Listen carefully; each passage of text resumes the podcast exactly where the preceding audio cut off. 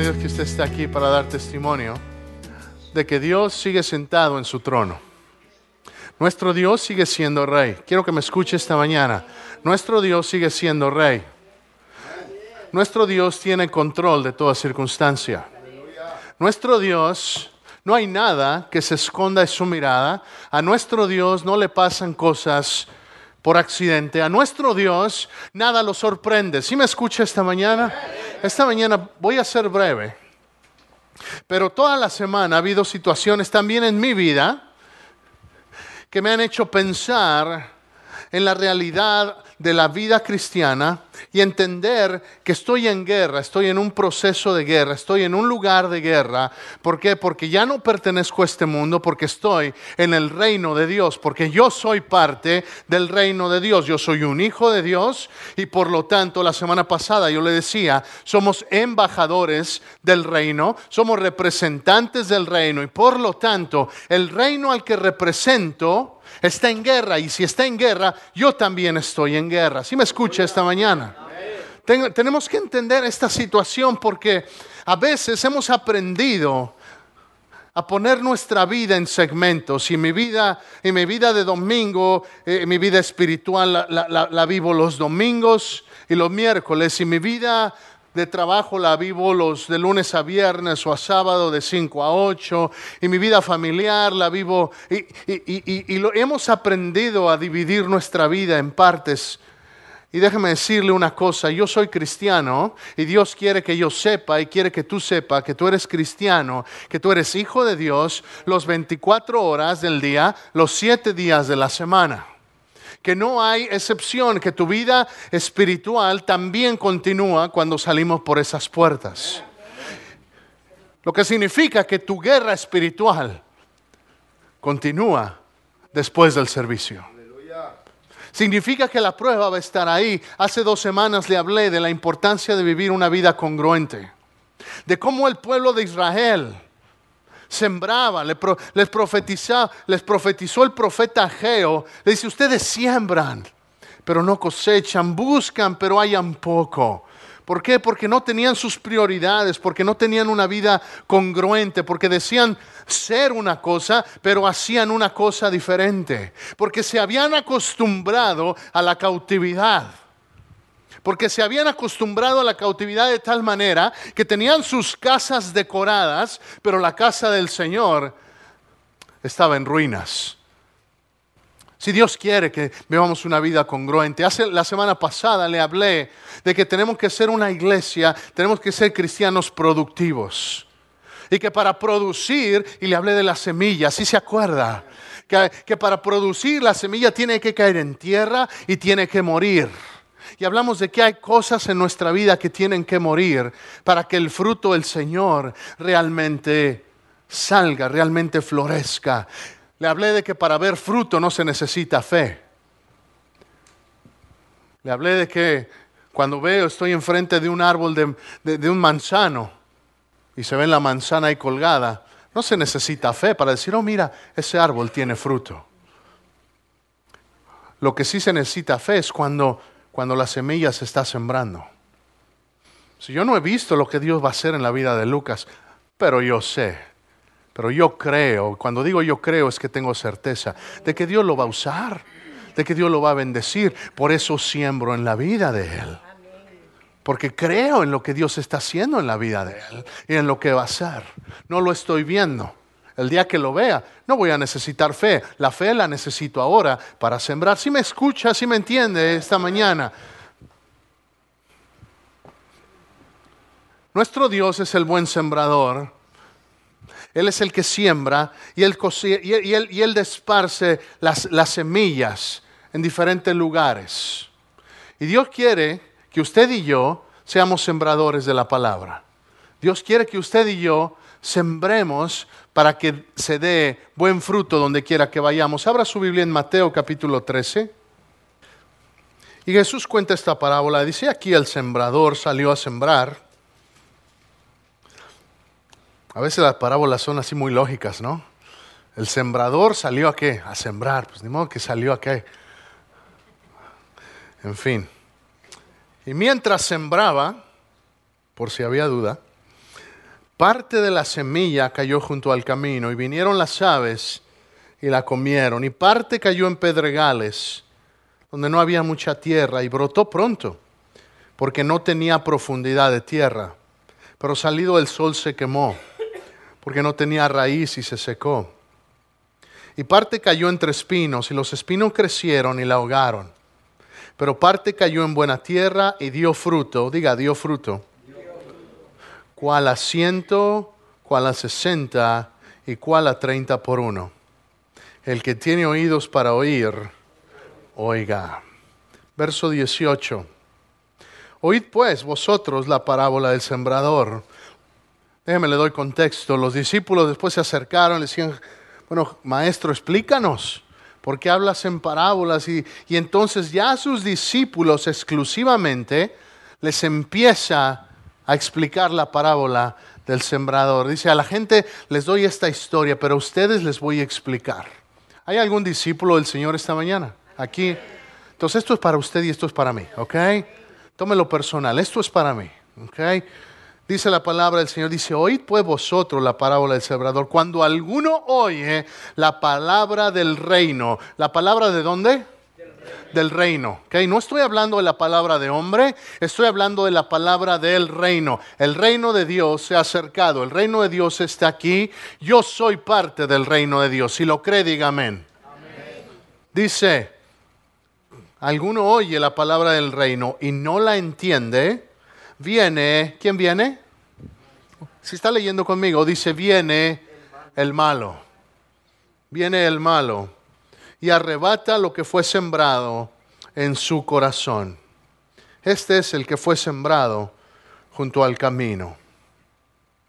Verso 20, el que fue sembrado en pedregales, este es el que oye la palabra y al momento la recibe con gozo pero no tiene raíz en sí, sino que es de corta duración, pues al venir la aflicción o la persecución, ¿qué es lo que viene? ¿Qué es lo que le llegó a esta persona?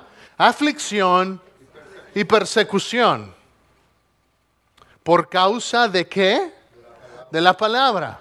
La palabra no solamente trae gozo, sino también va a traer aflicción y también va a traer persecución. Dice luego, tropieza. Así que el primero viene y es atacado por el maligno, por el malo. ¿Quién es el malo? Es Satanás. Usted y yo tenemos un enemigo, se llama Satanás. Y si no lo sabe, más le vale que lo sepa. Porque el que no sabe que está en guerra es como si ya estuviera muerto es como si ya estuviera derrotado. El que no sabe que está en guerra espiritual, entonces no sabe cómo defenderse. Si yo sé que alguien va a venir a atacar mi casa, yo le aseguro que yo me preparo. Si yo le dijera a usted que esta noche alguien va a venir y va a tratar de meterse en su casa, ¿qué haría usted? Nada. Ay, pastor, no. Me está choreando, diría mi Leví. Me estás choreando, papi, así me dice el Leví. Salió chilanguito, mi hijo. Dice, no, pero si yo le dijera a usted, si yo le dijera a usted, alguien va a venir a atacarlo esta noche, ¿usted qué haría? Se prepara, se prepara. Rápidamente al pawn shop. Vamos a comprar una pistola, un rifle, una bazooka, un tanque, una granada, a ver qué compramos. Pero algo hacemos. La realidad de las cosas es que uno se prepara. Si supiera que alguien va a venir a atacarme esta noche, yo estaría listo. No me acostaría. Yo diría, yo, acostaría a mis hijos, tranquilos. Pero papi va a, estar, va a estar a la ventana esperando. Pero papi va a estar alerta. Pero papi va a estar buscando y estaba estar asegurándose que nada se acerque. Y cuando se acerque, le voy a hacer saber que estoy listo. Le voy a hacer saber que no estoy, que no nomás me voy a quedar y no me voy a rendir. ¿Sí me está escuchando esta mañana? Quiero decirle, ¿por qué a veces pensamos que el enemigo no nos va a atacar? Ah, no, es que hoy es domingo y me va a dejar en paz. No, mi hermano, el que no sabe que está en guerra no se prepara. Sí es tiempo de que nos preparemos y de que sepamos en cualquier momento el enemigo puede atacar y él no se rinde. Y si hoy lo derrotamos, él sabe que su tiempo se acerca. Él sabe que él sabe que ya está derrotado. ¿Por qué lucha entonces? Porque él quiere que tú también vivas derrotado. Él quiere que tú sepas, que tú creas, que tú, que tú le creas a Él, que la victoria no es tuya Quiero que sepas esta mañana, es tiempo que la iglesia se prepare y entendamos, el malo va a venir a atacarte. El malo va a venir a, traer, a, tratar de meter miedo en tu vida, a tratar de intimidar. El miércoles estudiábamos cómo Zorobabel tratando de reconstruir la ciudad eh, con el reino de Judá, como tratando, se acercaron los de Samaria y le dijeron, oye, déjanos construir contigo, déjanos tener parte de lo que ustedes están haciendo. Y era el enemigo. Y el enemigo, y, y, Zorobabel, ungido por el Espíritu Santo, yo lo creo, dice, ¿saben qué? No me conviene que me ayudes, porque eres el enemigo. Porque pareces amigable, pero tú adoras dioses falsos. Si el enemigo se va a presentar a veces de manera sutil, a veces el enemigo se va a presentar de maneras que son, que parecen inofensivas, pero va a llegar. Pero se va a presentar a tu vida, se va a presentar en un pensamiento, se va a presentar en una idea, se va a presentar en una actitud. Y tenemos que tener cuidado, hermanos. Si esta semana y quiero decirle, nadie, nadie está exento. Nadie está exento. Todos, absolutamente todos, vamos a ser atacados por el enemigo. Si tú crees en Cristo Jesús y le has dado tu corazón a Él, vas a ser atacado por el enemigo. Pastor, qué mensaje tan feliz nos está predicando esta mañana. Quiero que Quiero que me entienda mi corazón esta mañana. Yo he estado en guerra esta semana. Y no solamente yo, mi familia, y me he dado cuenta que familias en la iglesia han estado en guerra. Una hermana, el, que fue viernes en la noche, ya en la noche, casi la medianoche, me habla, pastor, eh, estamos teniendo una situación aquí en casa espiritual. le estoy hablando de literalmente una situación en la cual un ataque físico del enemigo sobre una familia. Le estoy hablando de cosas espirituales, de que se mueven los muebles, de que cosa y no hay nadie. ¿Es real, pastor? Sí es real. Por supuesto que es real. Porque tan real como es mi Dios, también es la fuerza que se ha revelado en contra de Él. Tenemos un enemigo real. Estamos bajo ataque, iglesia. ¿Por qué estoy bajo ataque? Porque estoy avanzando. Si no estás avanzando, si no estás tomando pasos en el reino del Señor, el enemigo está contento. ¿Tú crees que Él está contento que tú estás aquí esta mañana? Por supuesto que no. ¿Sabes por qué? Porque Él sabe que estamos hablando de estas cosas, porque estamos despertando al pueblo de Dios, porque hay algunos que a lo mejor nos ha tomado un poco más de tiempo, pero estamos entendiendo que Dios me ha llamado a ser un siervo con autoridad en el nombre de Jesús. Le puedo decir un testimonio, esta, esta familia con quien hablé me decía esta hermana, ¿sabe qué, pastor? Yo no tengo miedo. Yo no tengo miedo.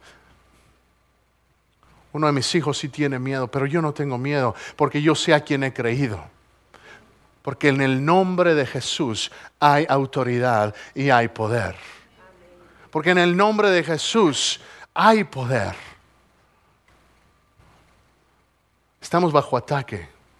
Y como estás en el reino y cuando empezamos a sembrar, por eso hay oposición. Le decía, esta semana no ha sido fácil para mí y han sido cosas, cosas Cosas sencillas, cosas que parecieran inofensivas, pero un pensamiento llega y, y no fue, le voy a ser honesto, no fue hasta que hablé con esa hermana que me puse a pensar, hay fuerzas espirituales que están tratando de destruir mi vida. Y quizá, y quizá mi mueble no se mueva como ahí en su casa, pero eso no significa que esos demonios no estén atacándome en mi mente también. No significa que esos estén tratando de destruir mi matrimonio, tratando de destruir a mis hijos, tratando de destruir a la iglesia. Están tan cierto como que usted me ve aquí esta mañana. ¿Por qué? Porque estamos sembrando la palabra del Señor. Por eso hay oposición. ¿Qué más hay? Hay aflicción y persecución. Usted lo leyó junto conmigo. ¿Por qué? Porque cuando siembro la palabra y cuando no tengo raíces, ¿qué es lo que, es lo que dice la palabra del Señor en esa parábola que leímos? Dice que, que no tiene raíces, recibe la, se recibe la palabra con gozo. Pero como no hay profundidad, como no, como no se recibe de una manera profunda, con un entendimiento solamente emoción, es solamente emoción. Dice, cuando llega la aflicción y la persecución, entonces se va. Por eso la Biblia dice que nosotros no andamos según los ojos, sino andamos según la fe. No andamos según la emoción. Le voy a decir por qué. Engañoso es el corazón, más que todas las otras cosas. Hay veces en las que uno no siente el deseo de orar o el deseo de alabar, no siento nada. Pero ya no se trata de lo que siento, iglesia. Amén. Ya no se trata, ya no se trata de lo que de lo que experimenta mi emoción, ¿por qué? Porque mi emoción un día está aquí, otro día está acá. Pero la realidad de entender quién soy en Cristo. Esa es una verdad que trasciende la emoción. Y entonces esa sí permite que entre en la profundidad de la tierra para que dé buen fruto. Y cuando llegue la persecución y cuando llegue la aflicción, no me voy a echar para atrás. Cuando llegue el dolor, no me voy a echar para atrás. Cuando llegue la circunstancia difícil, no me voy a quedar en casa. Si es que hoy no me siento bien para ir a la iglesia, Quizá alguien nos está viendo por internet y se quedó en la casa. Y quizá eso es para ti esta mañana, que nos estás viendo por internet. Quizá dejaste que el enemigo te derrotara esta mañana. ¿Sabes qué? Sacúdete. En Cristo eres más que vencedor. En Cristo eres más que vencedor. Debemos de dejar de poner excusas y dejar que el enemigo nos miente y nos diga, no, es que hoy, hoy, hace, hoy hace mucho frío. No es que hoy hace mucho calor. No es que hoy está lloviendo. No es que, hermanos, por excusas todos tenemos una. Pero tenemos que aprender a decidirme, este es el día que ha hecho Jehová. Me gozaré y me alegraré en él. Este es el día que ha hecho el Señor. Mejor es un día en sus atrios que mil fuera de ellos. Mejor es un día, mejor es un día estar allá, aunque me toque estar en el parqueadero, aunque me toque estar ayudando, ¿sabe? Prefiero estar allá que quedarme en la casa.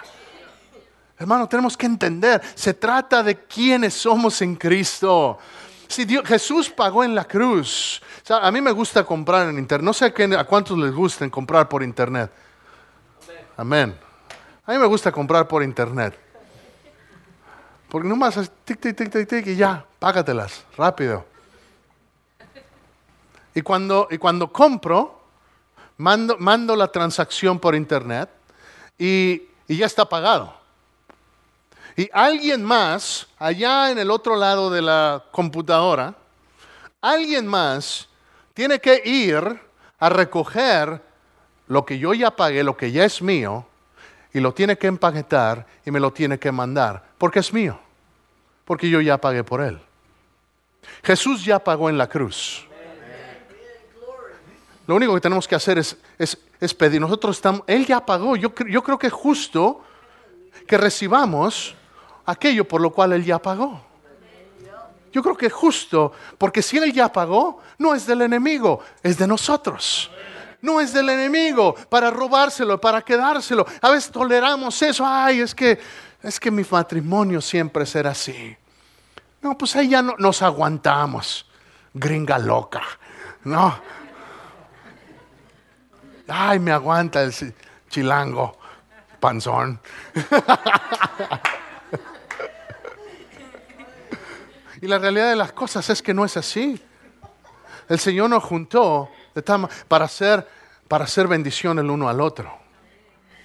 Sí, cuando el enemigo quiere venir a robar el gozo entre nosotros, ¿sabe qué? No, mi Jesús que ya pagó por, por el gozo entre ella y yo, no está recibiendo todo por lo cual Él ya pagó. Así que yo tengo que ir y decirle, ¿sabes qué enemigo? Entrégamelo, porque Jesús ya pagó.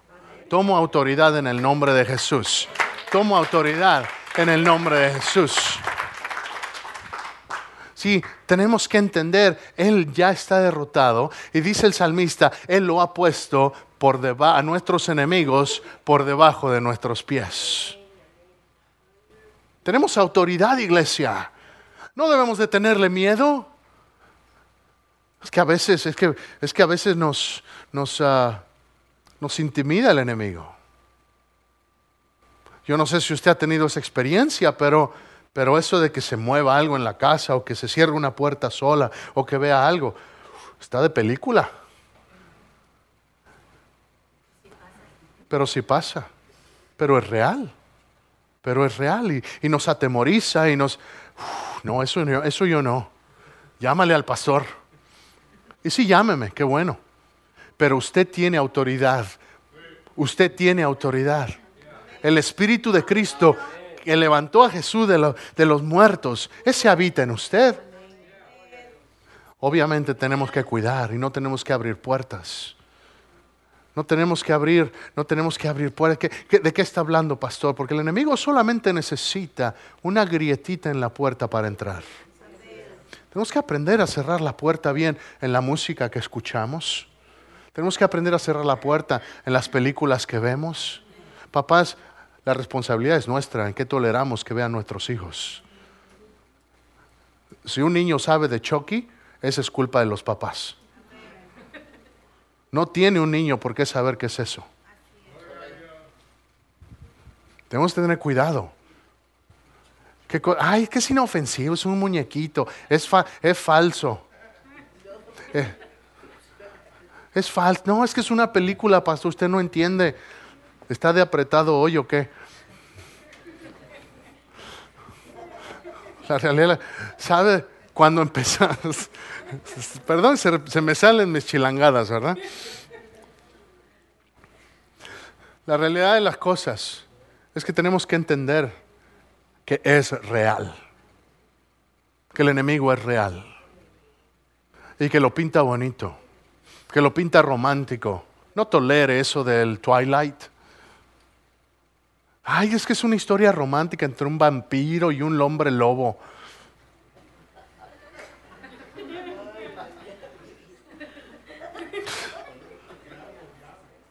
Dese una cachetada usted primero, si lo tolera, y ya después me avisa y yo le doy otra. ¿Ok?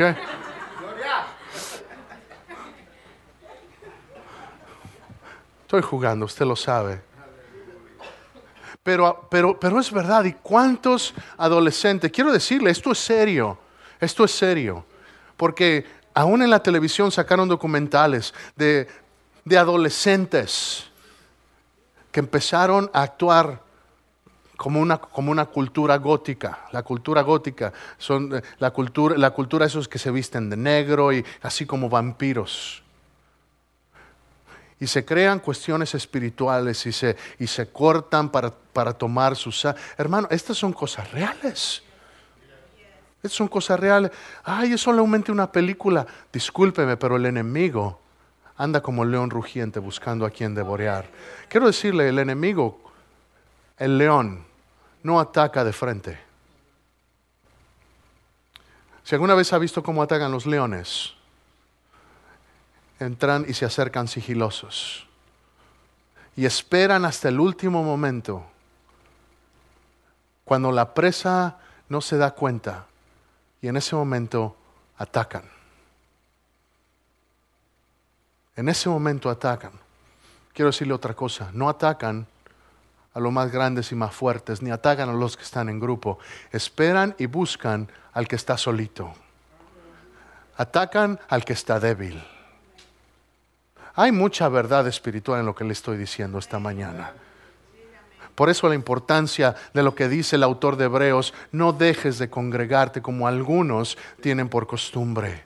¿Por qué? Porque cuando estamos en grupo, hay algo que pasa cuando usted y yo estamos juntos. Hay algo que pasa cuando usted y yo alabamos juntos. Hay cosas que pasan, pero, el que se queda en casa, el que no viene, el que, ay, es que ando desanimado hoy, ay, es que me dio gripita hoy. discúlpeme, pero se está volviendo presa fácil para el enemigo. Se está volviendo, se está debilitando. Se lo digo y no y por favor no me malentienda. Usted sabe que yo amo la iglesia y yo creo que esta mañana la palabra del Señor es para animarnos. Es para decirte, no toleres que el enemigo venga y te robe y te trate de matar. Tú eres parte de los que he levantado como fuertes, como, como tú eres como Gedeón. Gedeón, ¿quién era Gedeón si se acuerda? Ese era aquel hombre, eh, estaba, estaba siendo atacado el pueblo de Israel y este se ve pequeño, se ve débil y, y el ángel de Jehová se le presenta y le dice, Gedeón, eres un varón esforzado y valiente. Así te ve el Señor a ti también, iglesia en medio de la dificultad, en medio de que a veces te sientas débil. El Señor te dice, cuando tú eres débil, entonces eres fuerte. ¿Por qué? Porque ya no dependes de tus propias fuerzas, dependes de mis fuerzas. Alguien tiene que creer esta palabra esta mañana. Aleluya. Aleluya. Dos versos más y acabo. Dice, el que fue sembrado entre espinos este es el que oye la palabra.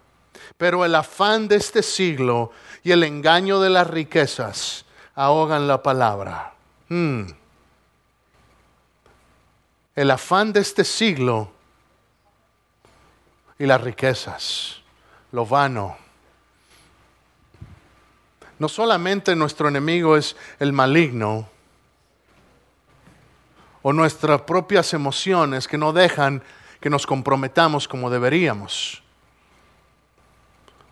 sino que el afán de este siglo, ¿qué es el afán? Es, el, es la preocupación, el afán son las cosas de que, ¿cómo le vamos a hacer para pagar este bill? ¿Y cómo le vamos a hacer con esto? ¿Y qué voy a hacer con aquello? ¿Y sabe qué?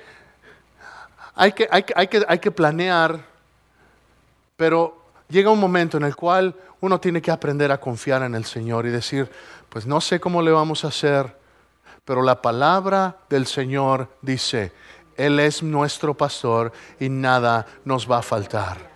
Créame, mi esposa y yo hemos pasado por ahí. Por y yo sé que muchos han pasado por ahí. Y yo sé de muchos que llega un momento en el que, pues, ¿cómo le vamos a hacer aquí? Pues quién sabe. Pero Dios provee. Pero Dios responde. Pero Dios obra. No podemos dejar que el afán de este siglo las preocupaciones o las riquezas. ¿Qué son las riquezas? Pues es aquello que, puedo ver, lo tangible, lo que, lo que todos los demás buscan. Póngase a pensar, ¿qué es lo que la mayoría de los jóvenes quieren hacer? Quiero ser rico y quiero ser famoso. Y no hay nada de malo en las riquezas en sí. Lo malo es el amor a ellas antes que a Dios. Si Dios te bendice, qué bueno. Entiende que si Dios te bendice es para que bendigas a otros. Por eso Dios bendice para bendecir.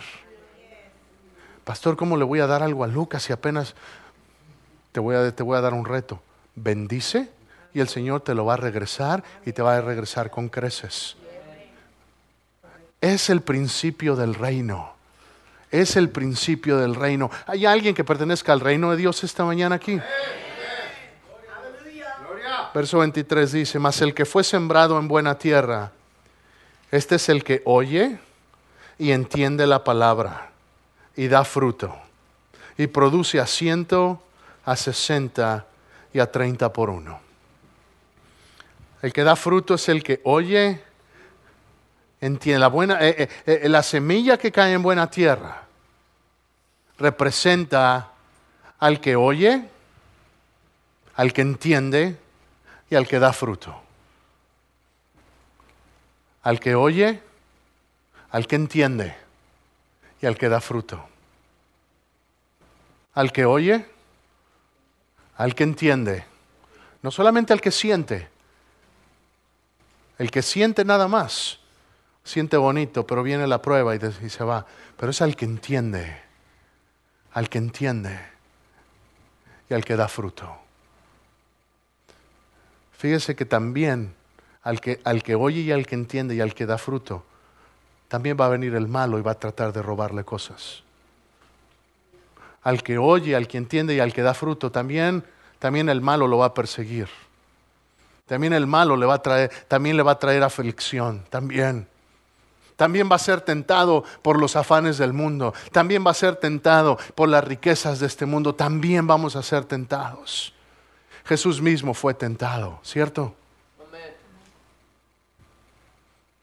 Pero Jesús mismo también fue el que dijo, en el mundo tendréis aflicción, pero no temáis, yo ya he vencido al mundo.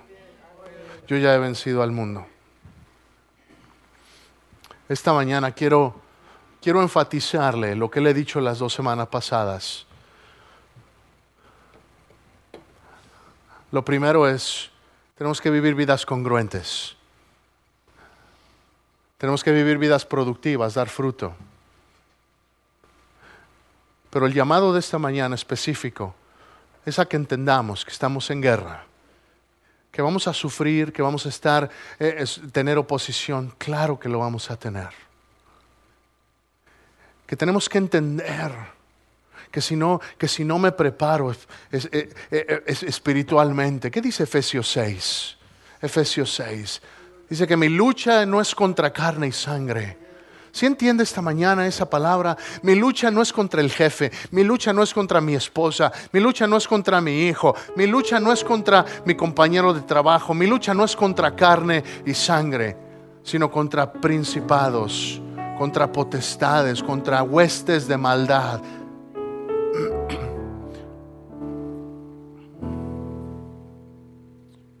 Hay demonios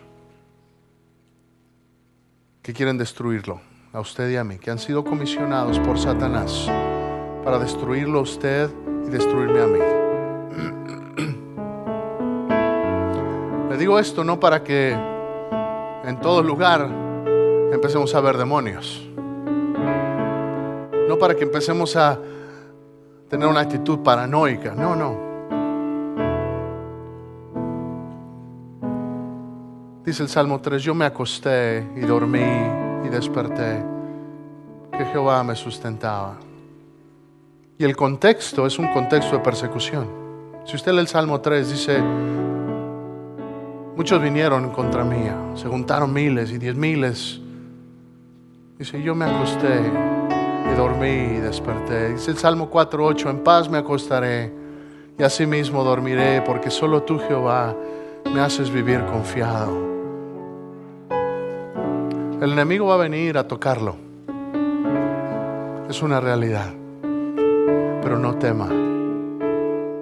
Que así como si hoy vinieran a atacar mi casa y yo lo supiera, papi se prepara. Pero yo le diría a mis hijos, descansa mi hijo, duerme tranquilo, duerme tranquilo. Pues nuestro Dios esta mañana nos está diciendo a ti y a mí, duerme tranquilo. Papi se encarga. Papi se encarga. Cierra las puertas que tengas que cerrar, examina. ¿Hay puertas que le has abierto al enemigo? Ciérralas. No tengo tiempo esta mañana de entrar en todas esas cosas, es otra predicación de hablarte de horóscopos, de adivinación, hablarte de, música, hablarte de, cosas que toleramos en, los medios. No, es el plan esta mañana, pero sí ten cuidado